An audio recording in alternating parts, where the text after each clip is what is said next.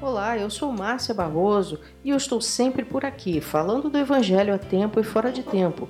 Eu trouxe para você mais uma mensagem para iluminar seu caminho. Deus abençoe a você e fique por aqui, a mensagem vem já.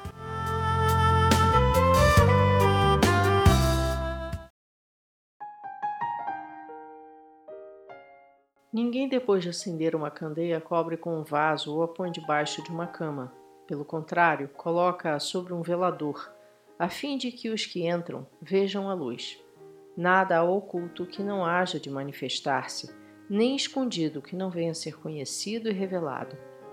Vê depois como ouvis, porque ao que tiver se lhe dará, e ao que não tiver, até aquilo que julga ter lhe será tirado. Lucas capítulo 8, verso 16 a 18. Jesus sempre usava imagens do cotidiano do povo da época a fim de que compreendessem o ensino. Nessa parábola, Jesus faz uso da candeia, que era a lâmpada que existia na época. Pensando-se nos dias de hoje, é o mesmo que alguém acender uma lâmpada e colocá-la debaixo da cama, ou debaixo de um vaso emborcado, ou ainda dentro de um armário. Não faz sentido algum. Essa parábola nos mostra o dever que todo cristão tem de iluminar as pessoas com a luz que recebemos de Cristo. João 1, 9. Nós não somos a luz, mas refletimos a luz de Cristo como a lua reflete a luz do sol e acaba dando claridade à noite. Como Paulo, muitos de nós precisaram ficar cegos por um instante para que de nossos olhos fossem retiradas as escamas e passássemos a ver o que de nós esteve oculto até que o Santo Espírito de Deus nos mostrasse a luz de Cristo. Assim, ao sermos convertidos ao Evangelho pela obra do Espírito Santo, não podemos nos esconder e nem evitar de darmos a boa notícia que é o Evangelho a todos a quem Deus nos quer dar a oportunidade de falar. No entanto, a notícia é boa a quem revelada, mas se torna má notícia àqueles que, endurecidos pela lama do pecado, se recusam a recebê-la e a compreender que estão atolados e que Deus assim os entrega para desonrarem a si mesmos, porque acharam em si mais valor do que em seu Criador. Romanos 1, 25. Deus, por sua infinita misericórdia, resolveu a muitos salvar para que fossem seus mensageiros, a fim de que outros muitos ainda pudessem ouvir sobre a obra de Cristo na terra.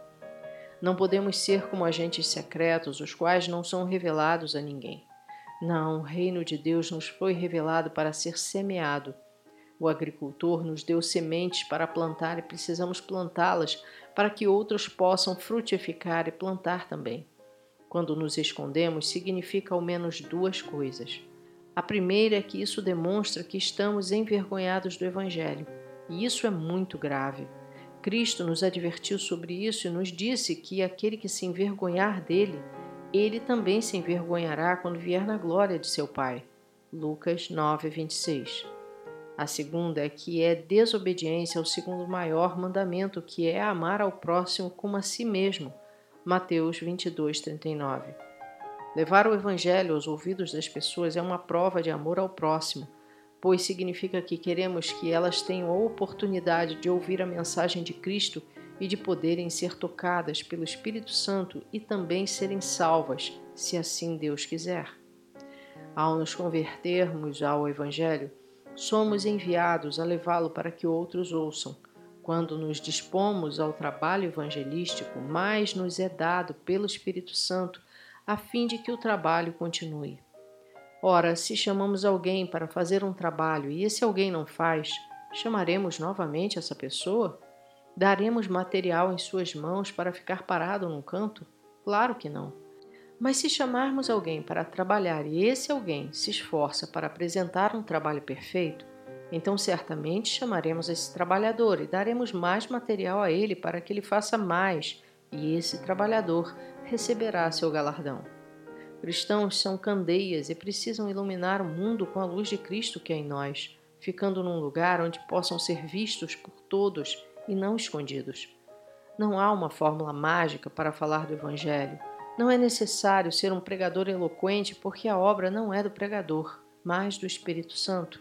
Se alguém não souber falar uma só palavra, mas for capaz de ler, basta que leia o Evangelho e o Santo Espírito de Deus fará a obra no ouvinte.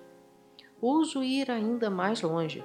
Se alguém tiver decorado alguns poucos versículos e os recitar a alguém, se for da vontade de Deus, o ouvinte terá seus ouvidos abertos, seus olhos serão limpos das escamas e ele será convertido.